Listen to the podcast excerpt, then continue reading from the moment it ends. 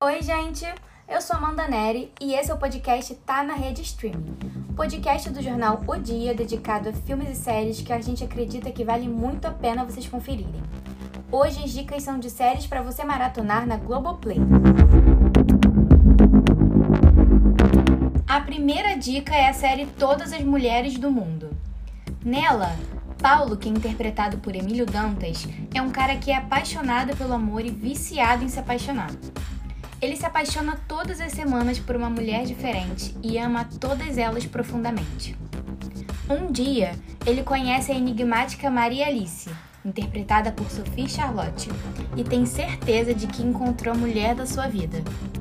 Só que por isso, Paulo tem que lidar com o grande dilema da série. Ao mesmo tempo que ama profundamente Maria Alice, ele deve abrir mão de se apaixonar por outras mulheres. A série dinamismo à trama e instiga o espectador a querer conhecer todos os personagens que passam pela vida de Paulo. E são muitas. Ele se apaixona por mulheres mais jovens e mais velhas, mais experientes e menos experientes, e todas essas personagens são interessantes, cada uma a seu modo. A série tem 12 episódios e vale muito a pena conferir. O arroba César Silva comentou sobre a obra. Uma verdadeira obra-prima essa série é simplesmente magnífica. O ator principal é simplesmente a representação da pura essência humana, pecadora, livre e aberta ao mundo, que se joga nos braços da natureza. Com duas temporadas, Diário de um Confinado também entra na minha lista de dicas.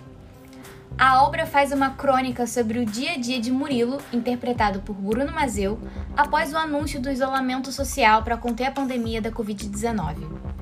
Diante desse cenário, ele se vê obrigado a tocar sua vida dentro de casa. Seus compromissos pessoais e profissionais passam a ser todos remotos. A terapia, reunião de condomínio, encontro com os amigos. E entre o home office e a faxina, Murilo precisa lidar com esse novo e estranho cotidiano, no qual muitas relações migram para o espaço virtual e, apesar da distância, parecem se estreitar cada vez mais. Uma curiosidade sobre essa série é que foi gravada no próprio apartamento de Bruno Mazeu, com a ajuda de sua esposa, que também é diretora, Joana Jabassi. O elenco conta com Renata Sorrá, Débora Bloch e Fernanda Torres. Vamos ver o que a galera comentou. Arroba Giovana Cortá comentou no Twitter. Diário de Confinado foi a coisa mais gostosinha que assisti nessa pandemia. E a arroba Taé comentou: Terminei de assistir Diário de um Confinado e ainda estou chocada com como conseguiram criar um roteiro e gravar uma série inteira dentro de um apartamento no meio de uma pandemia tão rápido. Chipados, a nova série original da Globoplay, conta a história de dois jovens azarados de personalidades peculiares em busca de um amor através dos aplicativos. Rita, que é interpretada por Tata Werneck, possui alguns traumas e bagagem e relata os acontecimentos todos da sua vida em um blog. E Enzo, que é interpretado por Eduardo Sterblit, divide o apartamento com Valdir, interpretado por Luiz Lobianco, que namora Brita, interpretada por Clarice Falcão. Os três vivem discutindo devido às diferenças que eles têm. Após o encontro mal sucedido, Rita e Enzo se conhecem e vão descobrindo coisas em comum. A série é um chamariz contínuo para o telespectador jovem que é ligado em redes sociais e nessa forma moderna de se relacionar. A Laura.a comentou: Gostei bastante. O elenco é incrível, a série é divertida e leve. Assisti todos os episódios quase em um dia só. Gargalhei em vários episódios, Acho que todos deveriam dar uma chance, considerando os atores ótimos que estão lá e que já conhecemos. Arcanjo Renegado traz a realidade de uma forma magistral, algo que a gente não vê desde Tropa de Elite. Conta a história de Mikael, interpretado por Marcelo Melo Júnior, um sargento incorruptível, comandante de uma equipe do BOP no Rio de Janeiro.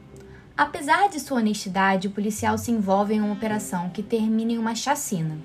Por isso é transferido para uma unidade policial no interior do estado. O ponto positivo da série é o intercâmbio que a produção fez entre os atores profissionais e ex-policiais. Os reais profissionais de segurança atuam na série e orientam os atores na forma de se portarem em um ambiente como esse, fazendo com que a produção ganhasse um ar de veracidade pouco vista. Vamos aos comentários. A arroba Mari CRF disse: Arcanjo Renegado é uma série boa demais, não cansa de ver nunca. Já assisti umas 10 vezes. E o arroba RRN João disse: Repetir Arcanjo Renegado é muito bom, nunca perde a emoção. É isso. Espero que vocês tenham curtido as dicas. Essa foi mais uma edição do podcast Tá na Rede Streaming, um podcast do jornal O Dia. Essa edição teve produção da equipe de redes sociais, roteiro e narração minha, Amanda Neri, e edição de Letícia Carvalho. Até a próxima!